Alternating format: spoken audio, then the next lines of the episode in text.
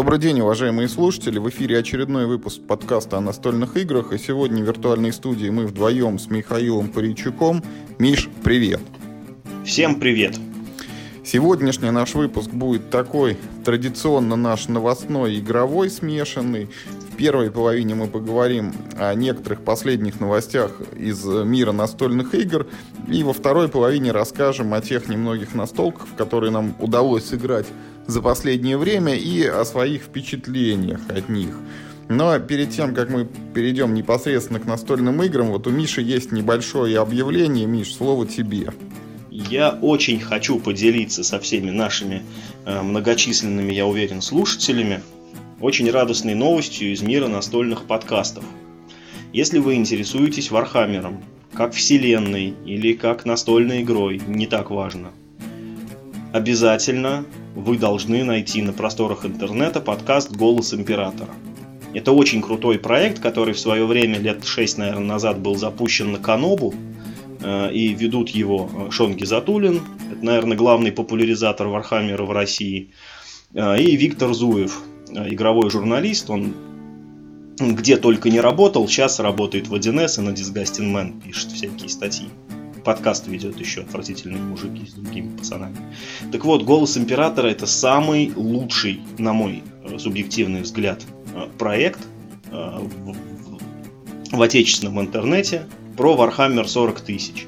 Там пацаны обсуждают бэк, обсуждают новости Вархаммера. Ну, в общем, все, что касается этой вселенной, вы там найдете. У них очень крутая подача. Единственное такое надо сделать такую оговорку 18+. Вот, э, слушайте, если еще не слышали, я рекомендую очень. То есть подкаста не было слышно, по-моему, года три, у них последний сезон выходил год три назад. И вот э, только что перед записью подкаста я прочитал вот новость у Шона Гизатулина, что у них будет новый сезон, какое-то там таинственное издательство их поддержало, оплатило им еще вот создание одного сезона. Ну, я хочу сказать, что мое отношение к Вархаммеру и вот конкретно к голосу императора, наверное, точно такое же, как у многих людей к нашему подкасту. Но если эти аудитории пересекаются, то на здоровье там пусть люди слушают и найдут себе что-то новое и интересное к другим новостям, что называется. Вот первое, о чем хотелось бы поговорить сегодня, это новость о выпуске русской версии игры «Ни шагу назад». Она же No Retreat Russian Front. Компания Gaga Games у нас э, локализует Wargame от э, издательства GMT. Вот Wargame самый такой, что не наесть Wargame. Вот это вот поле в гексике, э, войска, каунтеры практически без картинок, а только со схематическими обозначениями и циферками. То есть это вот такая штука, как если кто-то помнит, почти 10 лет назад выходили всякие вот эти вот курс «Огненная дуга», там его два или три, кажется, продолжение в той же серии.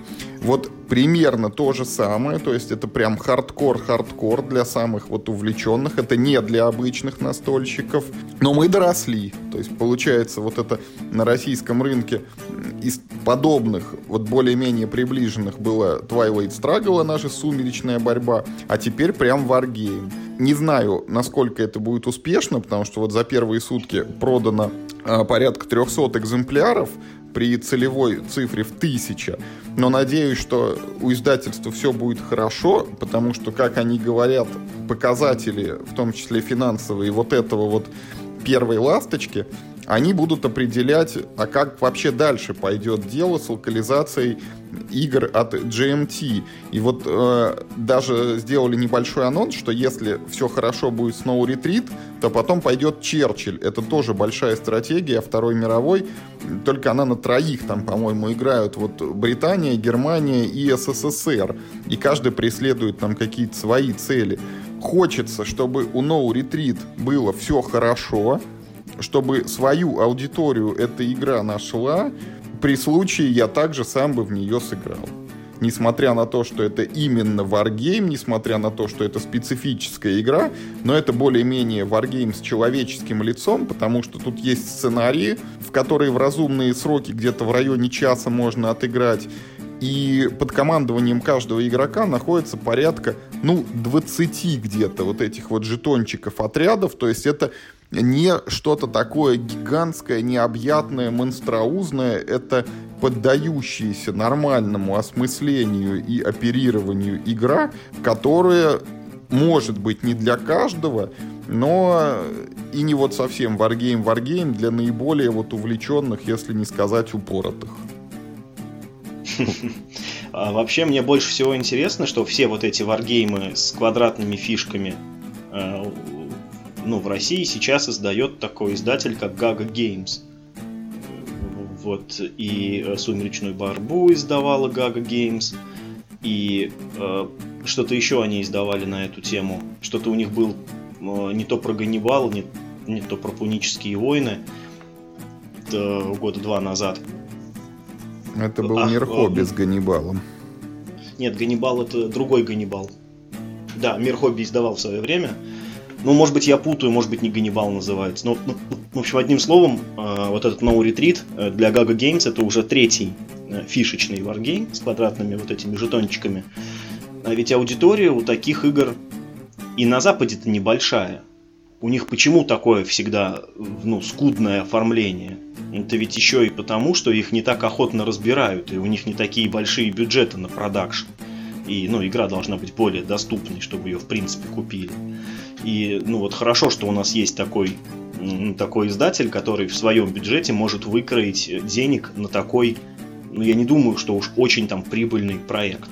Уж не знаю, сколько это стоит денег, чтобы локализовать, может быть это и там работы не очень много. Но с другой стороны, ну, перевод и печать в любом случае бесплатно ну, никто не делает. Поэтому круто, что такое есть но очень интересно узнать экономику, конечно, вот этого процесса. Сколько можно заработать в России на издание бло... неблочного как называются такие варгеймы с квадратными фишечками? Gex Пишите в комментариях. Окей, да, вот, вот Gex Encounter ванге, э, варгеймов. Ну что, следующая новость, Миша, от тебя? Да, выходит в России новая игра по миру Сигилума. На этот раз эта игра карточная. Называется она Артефактум. Про эту игру пока что не так много известно, хотя краундфандинговая кампания запущена уже и страничка в общем оформлена. Правил этой игры пока я на страничке ну вот, не вижу. Вижу только общее описание процесса, общее описание компонентов. Самая главная новость на текущий момент это, это конечно, замена шрифта вот с этого фирменного, э, но не очень удобочитаемого шрифта, который использовался в других играх этого мира, на такой обычный, более-менее фэнтезийный э, шрифт, который зато ну, можно читать. Я считаю, что это большое достижение автора, что он смог отказаться от этой своей авторской ну, какой-то авторской поделки ну, в пользу чего-то более удобного э, для игроков. И вместе с тем, ну, ну, как бы, как ну, более подходящего для настольной игры. Э, за игру просит совсем недорого. Вот на данный момент, по-моему, 600 рублей она стоит на предзаказе. И при этом, ну вот, счетчик компании, который идет, ну, пока что-то не очень бойко ее разбирают. Вот она около недели существует на, в, на Крауд Репаблике. И заявленные 100 тысяч рублей игра еще не собрала. Ну, тут еще возможно потому, что правил нет. Э, трудно сказать.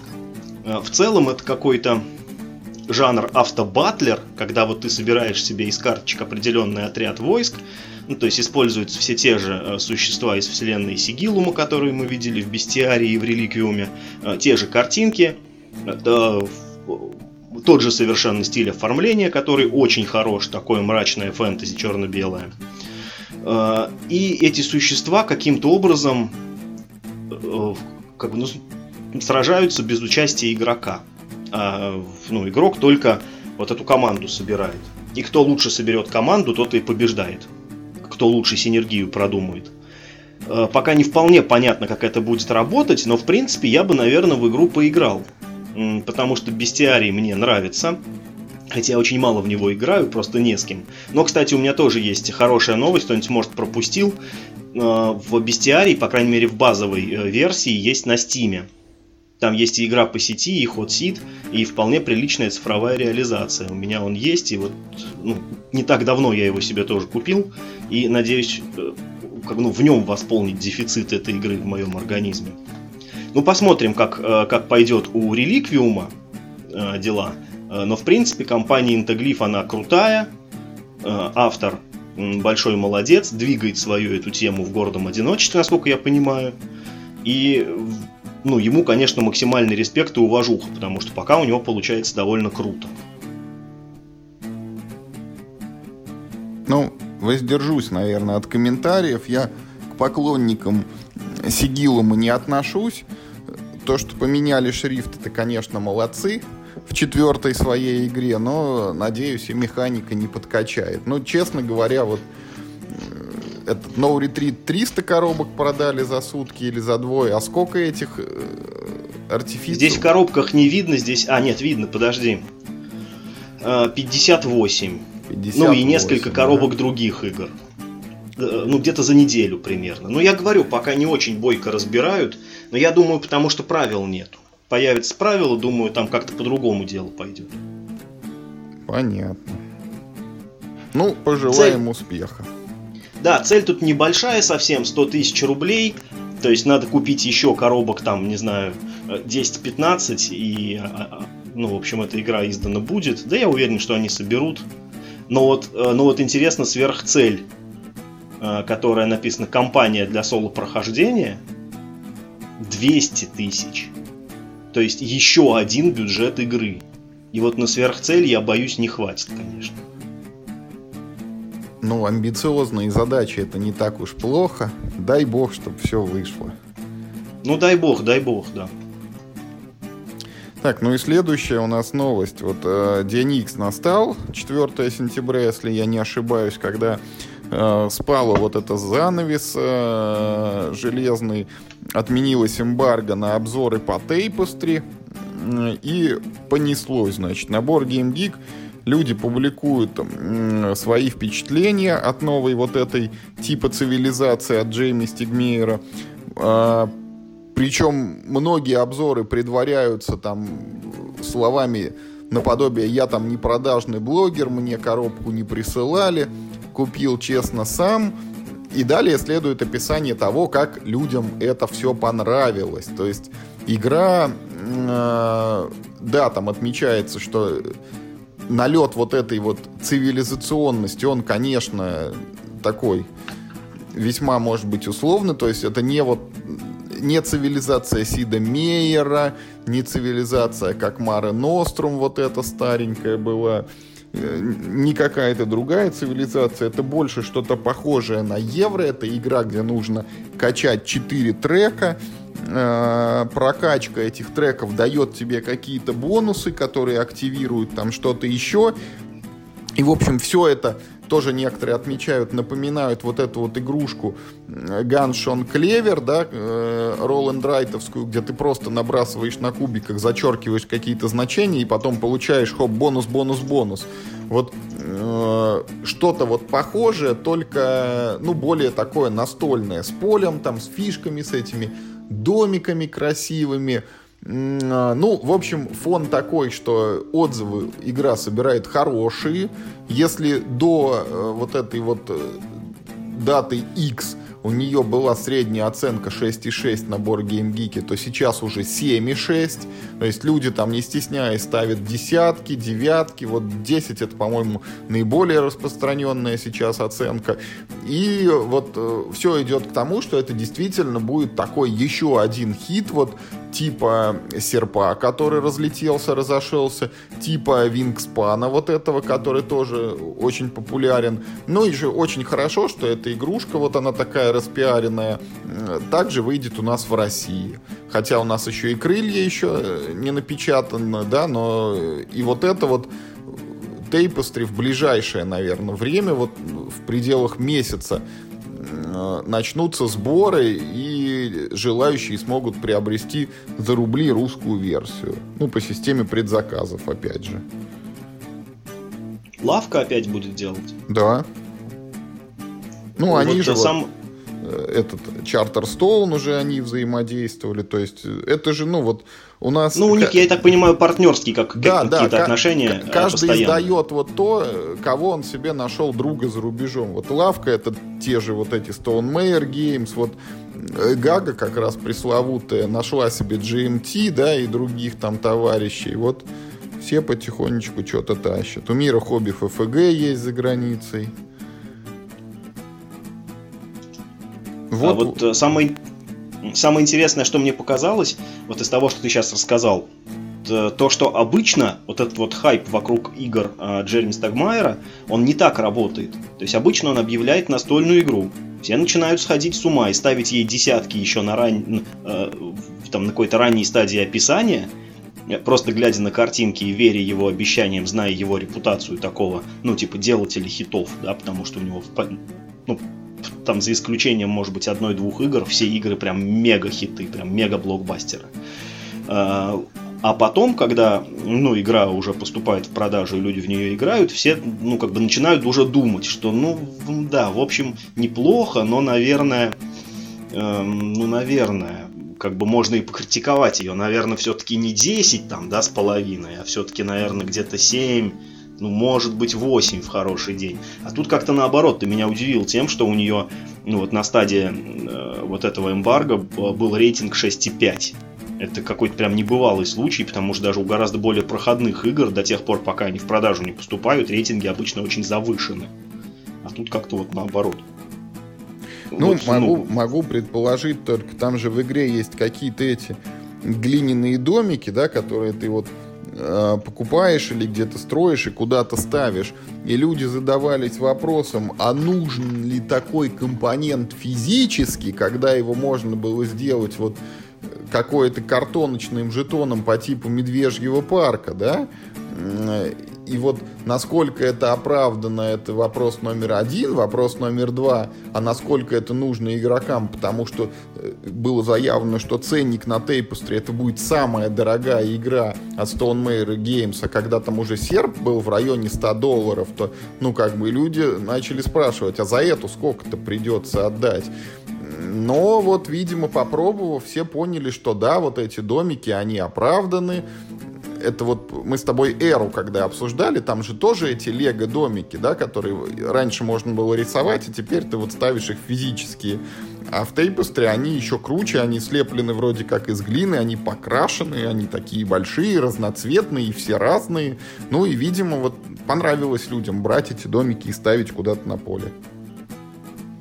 Ну ладно, ну, ты справедливо сказал, что в ближайшее время она выйдет в России, поэтому мы до нее наверняка дотянемся, пропускать все равно такое нельзя, хоть даже это, не знаю, была бы самая махровая попса. Поэтому поиграем, посмотрим. Ну а пока э, будем верить западным релизам. А, да, еще, кстати, знаешь, меня поразило вот это твое э, упоминание вот этой игры, э, как он там, даст Шон Клевер или как там, uh-huh. вот этой кубикобросательный. А, а, а разве в Тейпостре Э, ну, кубикобросательный механизм, там же вроде карточный. Нет, не кубикобросательный, там ты как бы каждый ход, видимо, каким-то образом сам выбираешь, вот какой именно Да, вот это там. механика треков, да, которые да, типа да, ты прокачиваешь, просто, прокачиваешь, просто, потом раз да, и другой да, прокачал. Да. А из них что-то вываливается, и какие-то бонусы тебе, и, а, и друг друга они там как-то умножают и так далее. Ну, круто, круто. Ну, давай не будем тогда вот от темы Лавка Games отходить, обсудим другую новость, не такую, к сожалению, радостную. Тоже вот наконец-то упала долгожданная эмбарго на обзоры на игру Санта-Мария. Но упала не потому, что там кто-то запрещал эти обзоры постить, слава богу, игре-то уже сколько год, 2-3, а только потому, что наконец-то этот бедный, несчастный, этот многострадальный проект Лавки Games доехал таки до, до людей, которые его купили, до игроков. И посыпались э, жалобы. Вот буквально пару дней назад, я помню, на, э, на Тесере было больше ста новых комментариев, где люди в основном жаловались на то, что им не понравилось качество изготовления игры. Здесь есть и ну, чисто какие-то э, эстетические претензии, что типа там монетки ну, не отцентрованные, да, ну, то есть вырублены не по центру, а циферки, вот как в старых играх э, компании э, Smart Games отечественные, где тоже там единички были по всем углам, но, но только никогда только не в центре. Ну и, конечно, были ну, фактические ошибки, которые ну, просто мешают играть, что там вырубка не с той стороны тайлов, и из-за этого тайлы паленые, э, неправильные рубашки на картах, то есть их тоже нельзя замешать в одну колоду, как полагается. Все это относится к тому, что э, в, ну, то есть в игру вы не сможете поиграть с допом. Вот так я примерно почитал эти комментарии. И, и, и, и, и, и как я понял, э, все э, это все перечисленное, оно только с допами мешает играть, в базу вы поиграть сможете. Ну и, естественно, лавка э, все обещает перепечатать, они, естественно, связались с заводом, и, конечно, я очень сочувствую компании Lavka Games в этом смысле, потому что это был, ну, самый такой их, ну, я бы сказал, что ли, смелый проект. А на него была чудовищно низкая цена. А, я ведь тоже жду свою коробку, и я помню, я был крайне удивлен. Не помню точно, сколько она стоила, но точно помню, что вот э, за игру э, с двумя дополнениями лавка брала меньше 2000 рублей, потому что они как-то смогли там со всеми договориться. И все это стоило чудовищно дешево. Э, прям даже, ну, ну, даже для русского рынка это удивительно, как дешево это стоило.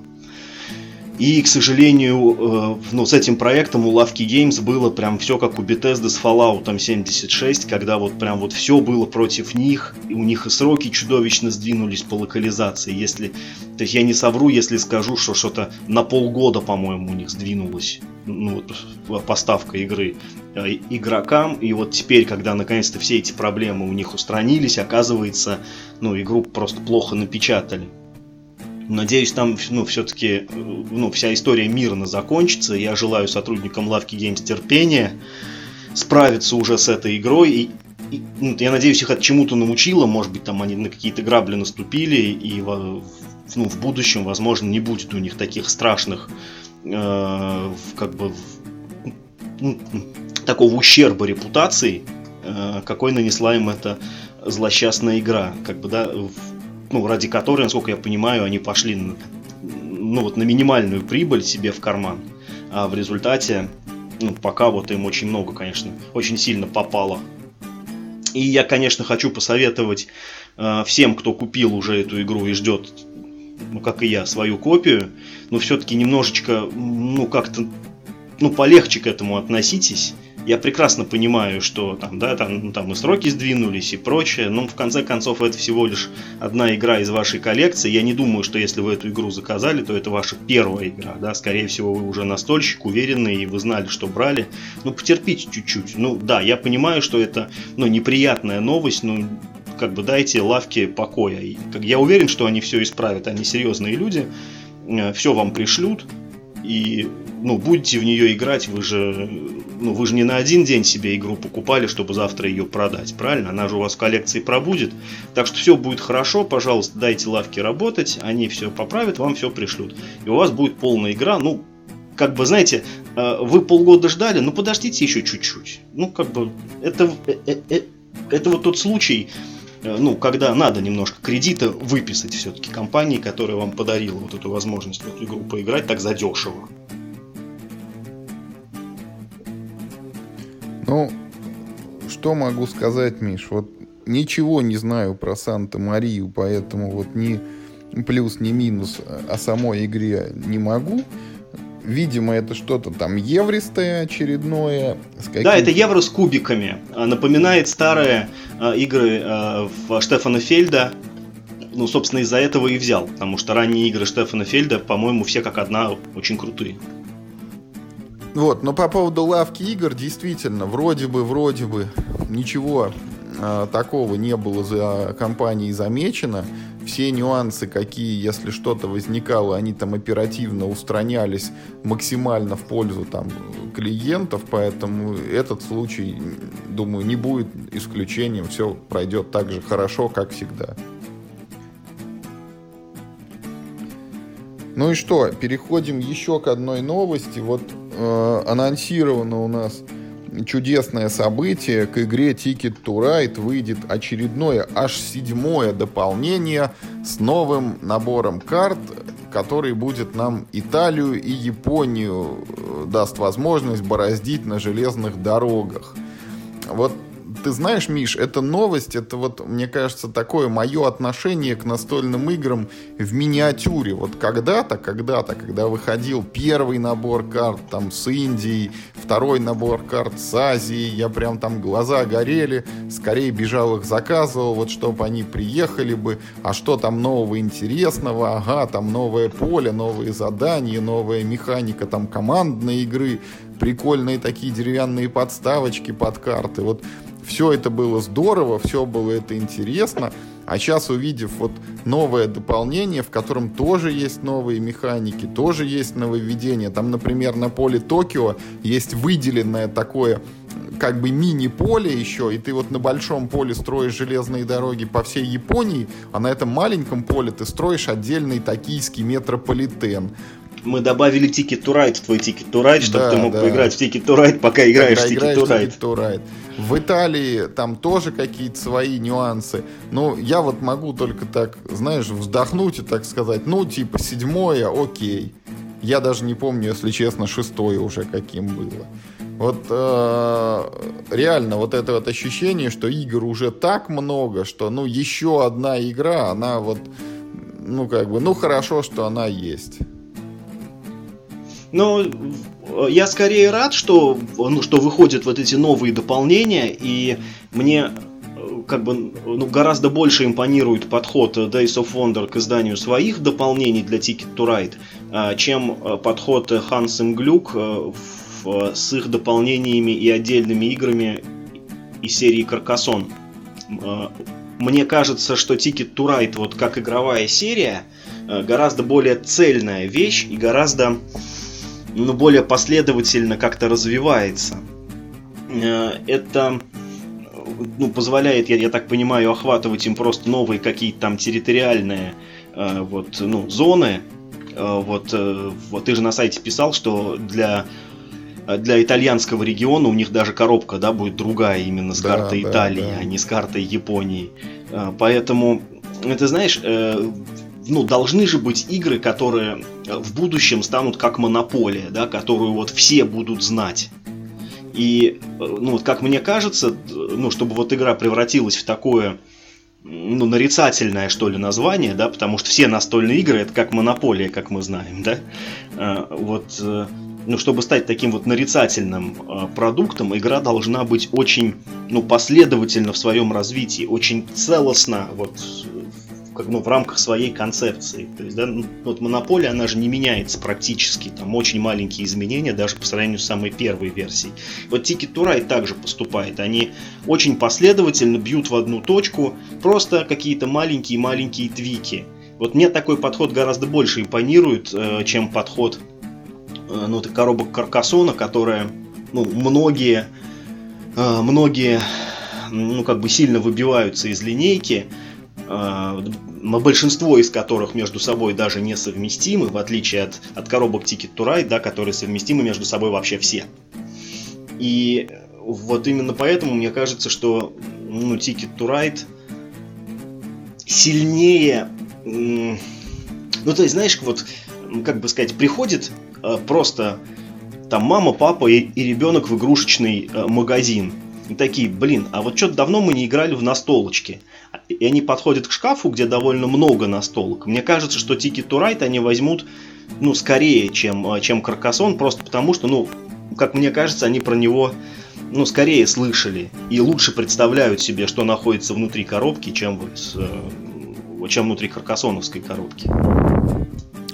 Даже не знаю. Вот в моем представлении как раз Ticket to Ride идет по следам Каркасона, когда вот уже давно-давно было известно, что у Каркасона там количество дополнений стремится к бесконечности, плюс есть еще ответвления, типа там Каркасон крепость, да, которая только на двоих, или вот эти там южные моря, и там и охотники, и собиратели всякие, где новые механики добавлялись.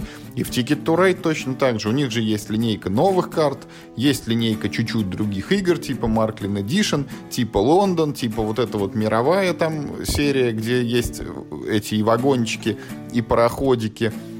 Сейчас вот Нью-Йорк тоже минималистическая вышла, где там маленькие А, да, вот машины. это вот только у них новое.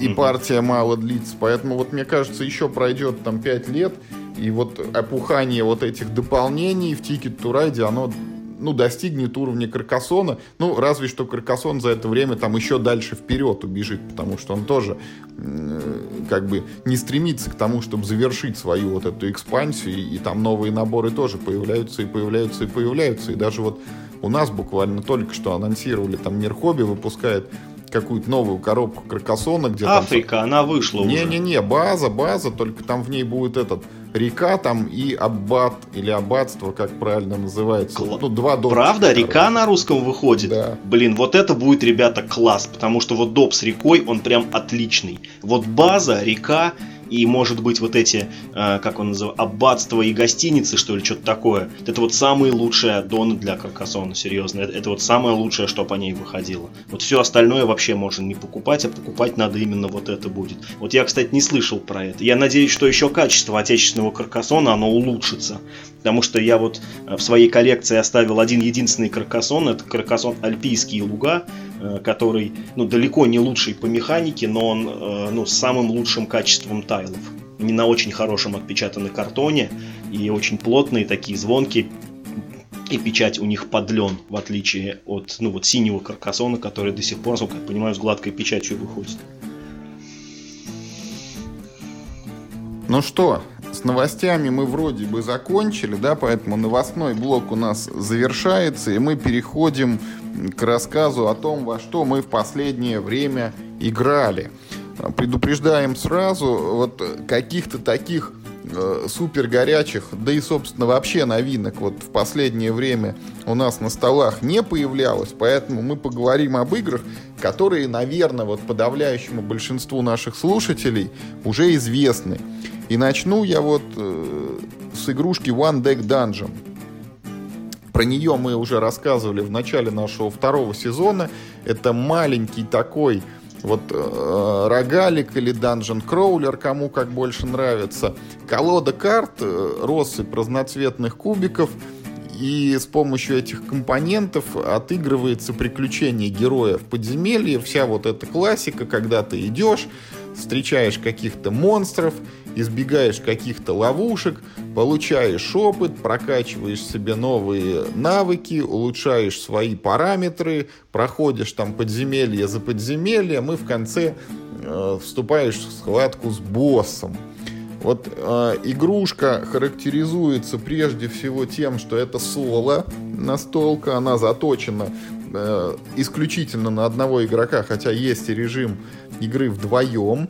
Основная механика там похожа на не знаю, на Саграду, что ли, как вот популярнее объяснить, когда, встречаясь с монстром, ты бросаешь горсть цветных кубиков, и потом выпавшими значениями нужно заполнить специальные клеточки на карте монстра, закрыв их все, чтобы его победить. И Интересно еще там устроены сами вот эти карты подземелья. На каждой карте изображен и монстр, вот с которым, ну или там препятствия, которые ты преодолеваешь. И по краям карточки пририсованы возможные награды. То есть, победив этого монстра, ты берешь себе карту, и если ты ее подсовываешь под карточку героя слева, то у тебя там торчит, остается вот какой-то приплюсованный параметр. А если ты ее подсовываешь снизу, у тебя остается там, видим, значит, кусочек с описанием нового навыка. Вот э, вроде бы, вроде бы игрушка о случайностях, да, потому что вот все, что ты фактически делаешь, это ты берешь и бросаешь кубик. Но на самом деле она еще и о решениях, потому что э, есть вот эти навыки, есть там игровые возможности и действия, которые позволяют тебе преобразовывать выпавшие значения кубиков и вот не просто бросить их и выставить на карту монстра, а бросить их, что-то с ними сделать, а потом закрыть ими значения на вражеской карте карточки. И вот довольно интересно. Правда, говорю, что соло я в нее не играл. Всего у меня за спиной две партии, и обе были вот двухигроковые. Мне так больше нравится играть с кем-то, чем в одиночку в настольные игры. На двоих она тоже хорошо идет. И э, вот доволен я знакомством с такой игрой и немножко недоволен в собой в том плане, что редко мы в нее играем. Но это претензия, я не знаю, это так можно сказать, не только One Deck Dungeon, в принципе, игр больше, э, чем возможности их все опробовать. Но вот конкретно эта настолочка понравилась. Надеюсь, как-нибудь выиграть время еще в нее сыграть. А для заинтересовавшихся сообщаю, что есть она и на планшетах. Вот э, One Deck Dungeon и продолжение независимое, которое играется или вместе, или отдельно, это One Deck Dungeon Forest of Shadows. Вот э, если интересно, попробуйте. Вот. Хорошая игра One Deck Dungeon. Я в нее тоже играл, э, хотя всего одну партию. Ну, собственно, мы с тобой-то и играли. Но мне тоже очень понравилось. Э, в этой игре вот что самое хорошее в ней есть, это, безусловно, очень умное э, использование ограниченного количества компонентов. Вот э, есть такой момент, когда ну, в какой-то один игровой компонент, чаще всего это карта, конечно. Дизайнер запихивает сразу много смыслов. То есть это одновременно, ну, там, в случае вот это и монстр, и навык, там, и, и, и деньги, и там все, что и, и таймер, и, ну, в общем, в общем, все, что только угодно, и все это на одной и той же карте. Ее, ну, в общем, нужно по-разному использовать. И это, честно говоря, ну, не всегда хорошо удается, когда часто карта становится просто перегруженной вот этими смысловыми какими-то точками, и ну, от этого игра сильно страдает. А вот One Deck Dungeon такого нет. Там все очень ну, разумно разнесено по этой карте ты не чувствуешь э, в ну, себя, что ты э, там, не знаю, на Excel табличку смотришь не на игру. Нет, все очень уместно. Она очень быстро, очень бодро играется, и в ней хорошая одна центральная механика. Мне нравятся игры, в которых одна хорошая центральная механика. Но зато эта центральная механика, ну, проработана и ну, сделано все возможное, чтобы она не надоедала э, в ходе там нескольких партий. Вот тут это все есть. А вот что касается того, что она играется соло, мы с тобой играли вдвоем, я никак в жизни не сказал, что эта игра, э, ну, типа, заточена на соло, и соло-режим у нее основной. Потому что вдвоем играть очень интересно, э, ну, то есть, э, да, я понимаю, что фактически, ну, то есть, два игрока выполняют просто функции, ну, разных рук, там, левый и правый, да, а решения принимаются все сообща но тем не менее сообща принимать решения гораздо интереснее, чем их соло принимать. И хотя эта игра играется очень быстро, ну, я думаю, не совру, если после знакомства с правилами э, вы сядете уже играть, то, наверное, за полчаса, минут за 40 вы точно сыграете партию. Да, да, да. Может быть, да, может быть, даже и там, ну, там и за меньшее количество времени управитесь.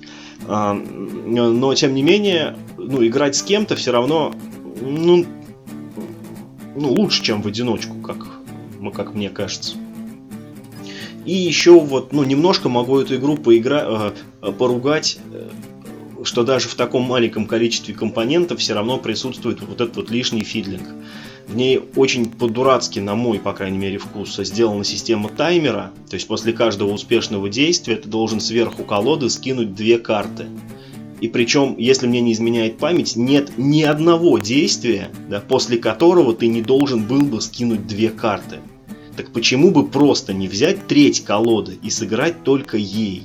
Зачем нужно после каждого действия скидывать две карты? Мне вот это было не очень понятно. Ну, то я считаю это небольшим минусом этой игры. Так в остальном все бодренько, весело. Это, это такие типичные настольные семечки. То есть, если э, ну, вот вам нужна какая-нибудь легенькая игра, и вы при этом любите прогулки в подземельях, и убийство монстров, то вот, наверное, возможно, это, ну, вот то, что вам надо. Ну, потому что вот уже упомянутые мной прогулки в подземелье, это уж совсем там 10-минутная какая-то забава, э, там, наставки. А здесь это именно, что, ну, такое вот прям убийство монстров, такой прям вот рогалик вполне себе. Там и с ловушками даже, по-моему, и даже там, по с сундуками. Да, именно такой хороший но мало распространенная. Вот. Ну, на то есть причина. Она хорошая, но она, конечно, не отличная. Я, я так, то есть, понимаешь, в ней вот вроде все неплохо, но в ней нет чего-то такого, как бы, ну, от чего хочется прям вот возопить. Вау, как же это круто, как, как это раньше вот такого я нигде не видел. Вот такой ни одной фишки нет. Это просто очень, хоро, ну, очень хорошо, крепко сбитая игра. Че, идем дальше? Давай я тоже вот в эту, э, ну, в эту копилку маленьких игр про подземелья. У меня сегодня случилось очередное, значит, избавление от игры я избавился от своих копий э, и игр серии э, Подземелья. Да, в России ее издают мир хобби под названием Подземелье. Вообще они называются Данджоунир. Ну, типа хозяин подземелья, да, как-то вот так вот. Такой каламбур.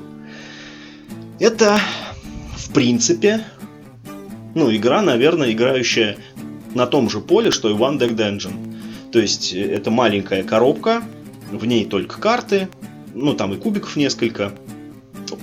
Ну, то есть такое очень минималистичное оформление, стоит дешево, э, и тоже про подземелье. И играется достаточно ну, быстро. И теоретически можно играть соло. Или там вдвоем, например. Хотя в нее можно там играть и в четвером, и больше. У меня было две коробки этой игры.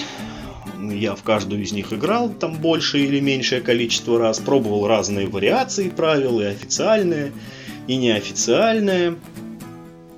И хотя мне очень нравится сама идея такой игры, да, что вот ты достаешь маленькую коробочку, раскидываешь какие-нибудь карты, а от этого ощущения возникают вот прям вот как от нормального такого хорошего рогалика про монстров и подземелья и такое, ну, какой-то дженерик фэнтези мне близко. От этих коробок все-таки я решил избавиться. На мой взгляд, у игры масса очень существенных проблем. И они начинаются э, прямо с вешалки, то есть э, с правил. Правила написаны чрезвычайно путано.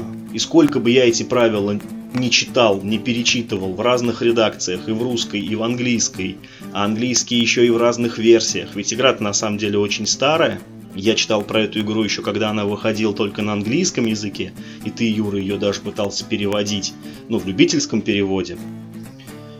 Сколько бы я ни читал эти правила, я никогда не мог их полностью запомнить так, чтобы держать в голове. Да, хотя я в, в, на память помню ну, гораздо более замороченные игры.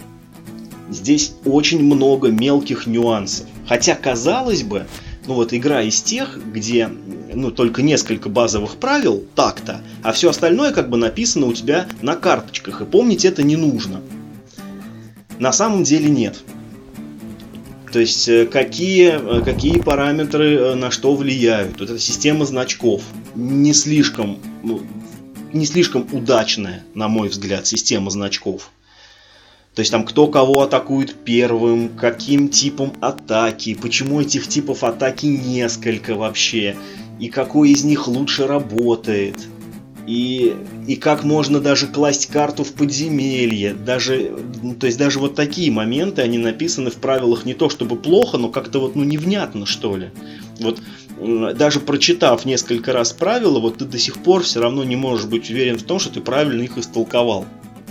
Это моя первая претензия, это правило. Да, кстати, тоже в эту же копилку я хочу отметить тот факт, что вот если вы обладаете русскими копиями игры, я не знаю, так это в английских версиях или нет, скорее всего так, вы можете там где-то на карточке э, в правом, по-моему, нижнем углу, там есть значок сета, Около него стоит циферка 1 или 2. Вот что означает эта циферка, не написано вообще нигде. Ни в английских правилах, ни в русских правилах. Написано об этом в фанатских форумах этой игры на Board Game Geek, по-моему. Если вы разложите карточки на две стопки, то есть ну вот на всех карточках этой игры есть циферка 1 и 2. Из всех наборов. Так вот, вы можете разделить карты вот на стопку, э, в которых все карты будут циферкой 1, и все карты, в которых будет циферка 2. Это нужно э, для того, чтобы сыграть э, в игру быстрее. То есть там карты подобраны таким образом, что игра просто несколько ускоряется. Там как бы уполовинивается количество игроков автоматически. То есть если ну, полной колодой четвером, то тут только вдвоем можно, например, сыграть. Но зато партия будет быстрая, как бы. Там вот так это все подобрано интересным образом. Вот этого почему-то в коробке нет. Ну, ну, то есть, хотя это довольно важная информация. Если бы я это с самого начала знал, возможно, я бы в нее чуть-чуть почаще поиграл. Потому что моя вторая претензия – это длительность партии. На мой взгляд, игра длится ну, слишком долго для того, что она из себя представляет. А представляет она из себя крайне рандомную, в, в плохом смысле рандомную, э, в, в, ну, бросалку э, кубиков против ну, против цифр, которые написаны э, на карточках. Там у монстров есть достаточно интересные эффекты, и в принципе вот эта механика бродящих по подземелью монстров, она достаточно приятная. Но опять же, в ней нет ничего такого захватывающего, да, и в итоге ну, игровой процесс несколько муторный. Очень не рекомендую вам эту игру брать, если вы надеетесь играть в соло. Соло она очень унылая. Я как раз таки вот, ну, рассчитывал, что в соло в нее можно будет нормально поиграть. Нет. Я перепробовал массу вариантов правил с Board Game Geek, которые там были написаны и автором, и пользователями другими. Ни один из них не делает из игры хорошую игру. На T-серии есть э, пара интересных, э, хороших вариантов, но все они все равно э, ну, недостаточно хороши. То есть ну, в нее играть нужно только э, ну, в несколькером. И, на мой взгляд, э, втроем лучше, чем вдвоем. А вот ну, в четвером уже слишком долго. Поэтому на самом деле игра практически только, вот как по мне, да, э, только на троих игроков. Ну, может быть, на двоих, потому что четвером просто слишком долго. Следующий момент это вот то, что все наборы этой игры как бы совместимы друг с другом. Да, формально это так. Все наборы этой игры совместимы с друг с другом, у них у всех одинаковые рубашки, их можно замешивать э, в одну колоду. Но вот это смешение наборов не идет на пользу игре абсолютно. Я крайне не рекомендую этого делать. Вот я специально из всех наборов выбрал два, которые между собой совместимы по тематике. Это, ну вот первый, э, Tomb of the Lich Lord, э, и третий, по-моему, который называется Обитель чудовищ на русском языке они, по идее, должны между собой совмещаться прям вот идеально. Там подземелье, тут подземелье, тайлы выглядят одинаково. Ну, то есть не тайлы, а как бы ну, кусочки карты выглядят одинаково, и ты даже не отличишь, какой из какой игры. Но на самом деле, в рамках одного набора способности героев, монстров, сокровищ, квесты, вот э, все вот эти неочевидные какие-то вещи, они очень хорошо друг другу подобраны. Если ты совмещаешь два набора, то эффективность всех героев падает ровно в два раза. Э, потому что, ну, как бы, ну, вот э, тех случаев, в которых э, их способность применяется, их становится ровно в два раза реже, как бы они случаются, да, и, ну, очень непредсказуема польза от каждого конкретного героя. То есть, ну, если выпадут карточки из набора этого героя, он будет полезен. А если выпадут они из другого набора, этот герой будет практически бесполезен. И там это тоже есть. Но вот чем игра вот меня цепляла, и, и, я до сих пор считаю, что это чудовищно сильная сторона этой игры, может быть, самая ее сильная сторона, это оформление. Ну, художником этой игры выступает ее же автор. И у него очень классный, мрачный такой э, фэнтези стиль. Э, вот он, он очень не попсовый. Он вот фэнтези, каким фэнтези, ну вот я помню, когда был маленьким, оно было такое несколько странное, но гораздо более готичное, э, гораздо более какое-то такое жуткое, чем э, сейчас. То есть и скелеты тогда не были, ну я не знаю, вот, ну сейчас в фэнтези-играх скелеты это какие-то такие обычные монстры, которых ты там валишь десятками, они как-то ну, перестали пугать. А в 90-е умели делать скелетов страшными и призраки там нарисованы интересно. Вот э, та коробка, которая обитель чудовища, она посвящена там каким-то страшным мутантам, которые местный алхимик разводит в подземелье. И мутанты сделаны тоже очень э, ну, талантливо, креативно и ну, вот по-фантазийному жутко. Поэтому оформлена игра прям вот здорово. И это действительно то, ради чего, может быть, в нее стоит играть. Этот вот маленький кусочек атмосферы такого старого, олдового, ну, несколько непричесанного и не попсового фэнтези.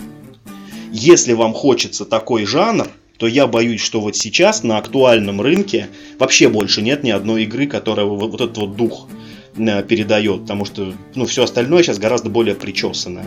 А вот там это еще сохранилось. Но я боюсь, что только ради этого, потому что в остальном игра достаточно средненькая, э, несмотря и на то, что она даже стоит ну, там, крайне дешево, и, в принципе, занимает хорошую нишу, да, которую, ну, хочется иметь в своей коллекции такую игру. Наверное, это не та игра, которая ну, заслуживает как, какого-то долгого пребывания в коллекции. Уж очень она специфичная, уж очень прям для фанатов. А я хочу вот пару слов сказать. Я же действительно, я переводил когда-то вот Den of the Were Red, убежище это крысы-оборотня, и вот это вот короля Лича набор. По разу, по-моему, в них сыграл.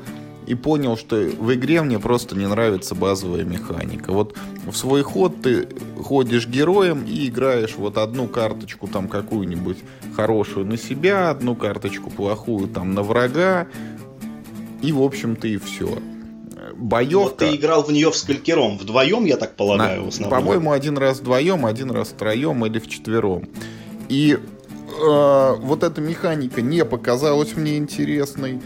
Плюс немножечко вот раздражение вызывает постоянная необходимость пересчитывать вот эти очки там риска и славы, которые ты вот заходя в новую комнатку, ты получаешь себе вот ресурсы, которые позволяют играть э, самому на себя хорошие карты и противникам что-то плохое против тебя.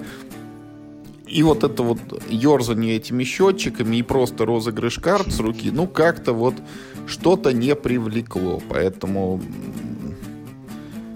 прошел мимо, можно сказать, этой игры. Это вот, мне кажется, вот та игра, которой очень нужна вторая редакция. То есть уже прошло много лет. Автор, ну, то есть, ну, должен был что-то понять, получить какой-то огромный фидбэк. Ведь на английском языке существует что-то около 10 коробок этой игры. И вот было бы очень здорово, если бы вот вдруг он взял и вышел на Kickstarter спустя вот там 12 лет после выхода первой коробки и такой типа редакция 2.0, вот я все понял, все исправил, теперь она играется более плавно, там меньше невнятных и, моментов. Я думаю, Миша... И ну вот тут вот я он, бы вернулся к ней. Он, глядя на это 10 коробок, думает, что и так все хорошо и ничего понимать не надо. А, давай мы с тобой перейдем к следующему пункту нашей повестки. Это «Повелитель Токио». Это вообще не новая игра. Она в России-то уже издавалась аж два раза двумя разными издателями. Но что-то вот недавно мы ее на стол вот так вот подняли, сыграли на четверых. И ты знаешь, вот очень даже ничего. Это специфическая такая. То есть это вот не, не та игра, ради которой можно собираться, но та игра, которой можно вечер просто игровой приятно так завершить, когда уже все подустали, там думать особо не хочется, а тут ты кубиками потряс, там кинг-конгами походил немножко, кого-то там побил, кого-то полечил, там что-то сделал, и вот все молодцы. Очень такая лайтовая, но очень приятная игрушка. И здорово, что к ней вот э, появились дополнения. Лежит вот все никак не опробуемый вот этот вот Power Up, который подзарядка на русском Gaga Games выпустила. Где есть возможность каждого монстра там еще в свою сторону развивать, какие-то перки ему прокачивать. Вот надо их обязательно тоже сыграть. Я думаю, с ними только лучше игра станет. С ними игра определенно становится лучше. Я играл в нее ну вот именно с дополнениями, когда она еще была только на английском языке, я заказывал себе базовую коробку и с ну, доп. С допом она определенно становится лучше. Uh, ну, причем настолько, что без допа мне вообще не нравилось после этого. Но и с допом эта игра мне нравится, ну, так. Она, конечно, неплохая. Это нормальная семейная игра. Но, uh, на мой взгляд, у этой игры нет, ну, как-то, ну, ну, вот какого-то мяса, потому что базовая механика там слишком простая, ты должен выбрасывать определенные комбинации символов на кубиках. Но поверх этой механики, к сожалению, ну, больше ничего особо нет.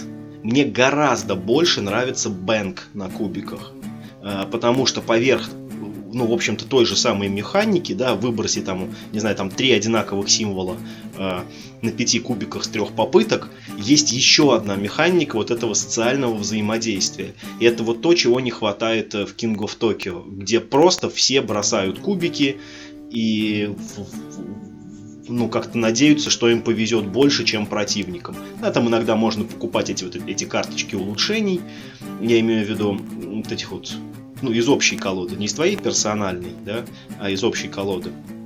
Но это, как правило, всего лишь либо какая-то там одноразовая э, лечилка там, там, или убивалка для всех остальных игроков, э, либо это просто еще одна комбинация, которую ты можешь на кубике выкидывать там, помимо стандартных. Поэтому у игры очень крутое оформление и очень крутая тематика, но я к ней очень холодно отношусь. Ну и вот последняя игра, о которой сегодня хотелось бы поговорить, это A Few Acres of Snow или несколько акров снега. тоже не новинка, это 11 или 12 год, игра Мартина Уоллеса про то, как Британия и Франция сражались за территорию США и Канады в 1700 каком-то там году, или в 1812, ну давно, в общем. Декбилдинг, карты, война очень условно на самом деле там представлена. А, довольно сложные правила. Там игроку доступно порядка 20, наверное, различных действий со старта. Требует обучения, требует изучения. Вот так вот на скоку не сядешь. Да и, честно говоря, после перерыва, когда за нее опять вот раскладываешь, там кое-что подзабывается всегда но очень интересно, очень затягивает, очень нравится. А, есть э, в игре э, вот асимметрия абсолютная. Там французы играют не так, как англичане, англичане не так, как французы. Есть разнообразие тактик, есть какой-то полом, там э, универсальная стратегия, которой, если придерживаться, то всегда побеждаешь, но сознательно о ней не читаю, ничего не знаю, и вот не мешает ее наличие никак наслаждаться игрой. Есть на Game Geek дополнительные варианты, где там перед началом партии ты из колоды как бы дергаешь несколько карт, и у тебя какие-то там правила модифицируются, чуть-чуть меняются, ну и как бы вот добавляется вариабельности. Есть даже какой-то специальный там один из исторических сценариев там с измененной начальной расстановкой, с дополнительными какими-то карточками. Вот это я к тому, что, ну, у меня за плечами, наверное, у нее где-то партии 25-30, не так уж часто мы в нее играем, но как бы запас реиграбельности еще есть, еще вот в, в том виде, в каком она существует, совсем не надоело, а даже если когда-то что-то, чего-то нового еще захочется, то вот есть вот эти всякие возможные модификации. А даже если она и совсем надоест, есть похожая игрушка Hands in the Sea, которая переносит нас назад в прошлое во времена пунических войн, и вот там-то примерно то же самое, только с расширенными возможностями морских сражений, с какими-то там кораблями, которые прям на поле присутствуют. Вот тоже в таком же декбилдинге мы воюем, только там уже поломной стратегии, насколько я знаю, нет. В общем, вот эти акры игрушка очень хорошая, вот жалею, как и про многие другие игры, что редко в нее получается сыграть, она просто специфическая, вот на двоих и порядка часу времени надо, и человек должен быть опытный, чтобы знал тоже правила, то есть не, не, не каждого вот так вот затянешь но хорошая прям. Вот очень я доволен, что она есть. Мартин а вот Олас молодец. А вот in the Sea, она э, ну, получилась у Волоса, потому что ведь Hands ну, вторая игра этого Hands семи... in the Sea сделал не Волос, а другой автор. А, серьезно? Как бы, да. но он взял эту механику. Да, вдохновившись вот оно как. А я всегда акрами. думал. А я всегда думал, что это прям вот, ну, его детище ведь у Волоса была еще одна мифтопия, где он пытался мифтопия. эту механику сделать на четверых. Да, Я так в... понимаю, что очень плохо получилось. Говорят, что там концовка какая-то супер смазанная и неинтересная. Вообще вот в этом смысле э, Few Acres of Snow э, это какая-то прям игра, знаешь, ну вот казалось бы, ну, декбилдинг на двоих, ну он там с полем, да, там минимальное какое-то влияние поля бы присутствует. Но почему-то вот ее успех повторить не получилось. Даже вот, э, то есть даже у самого Волоса. Что вот в ней такого есть? А игра, правда, очень достойная. Мне она очень понравилась, хоть я в нее играл там буквально 2-3 партии. С удовольствием поиграл еще. И вот еще хочется сказать, что э, как бы, ну, если ну вот, если есть какая-то игра, в которую, например, вот вы можете поиграть серьезным человеком. Знаете, вот, например, у вас есть какой-нибудь очень серьезный друг, которого ну, там вы как-то любите, уважаете, но вот он к вашему увлечению настолками относится ну, несколько свысока. Ну, типа вы там в игрушечки играете в свои. То вот, то вот с ним, мне кажется, вот вы вполне можете сыграть во Few of Snow. Это вот игра, ну, которая по ощущению, ни в коем случае не по механикам, а вот именно что по ощущению напоминает, ну, вот какие-то типа более серьезные игры, типа шахмат ну, то есть где ты, ну, вот не просто там играешь, там как-то весело проводишь время, а вот как будто это, ну, вот ты чем-то ну, чем-то полезным, как будто занят, да, и вот как будто в какую-то такую большую серьезную игру играете. Вот, вот у Few Acres of Snow это есть. Э, или, или, например, может быть, не знаю, там, там со своим отцом, там, в эту игру можно было бы поиграть. И мне кажется, это вот ну, тот пласт игр, который, ну, как бы такой гейтвей, да, но только для серьезных людей. Таких, которые вот любят, чтобы, ну, вот не просто так ты время тратил, а вот чем-то серьезным занимался. Это такая прям, ну, вот, ну, серьезная какая-то, что ли, игра. Но правила в ней действительно не самые простые. Хотя вроде в них нет ничего сложного, но когда разберешься, но, но вот это кривое обучение... Их, их много. Да, да, да, да, тут кривое обучение, у нее очень крутая, на нее очень тяжело прям это взбираться. Но когда осваиваешься, да, то есть ну, ты учишься в ней плавать, прям получаешь дикий кайф. Хорошо бы вот ее, кстати, Гага издала. Ну ладно. Повестку мы на сегодня исчерпали. Мы поговорили о последних новостях, о локализации No Retreat, о новой игре во вселенной Сигилума, о выходе обзоров на Tapestry, о русской версии Санта-Марии и о новом наборе карт для Ticket to Ride. И вспомнили хорошие настолки, в которые играли в последнее время. Это One Deck Dungeon, Dungeoneer, King of Tokyo и несколько акров снега. Все это хорошие игры. Надеемся, что у нас будет возможность в них играть еще и обязательно добраться до тех новинок, которые к нам э, поступают и в России выпускаются. Поэтому вот и вам, наверное, желаем того же. Традиционное да. наше пожелание – играйте в хорошие игры. Только в хорошие. В плохие не играйте. Всем пока. Пока.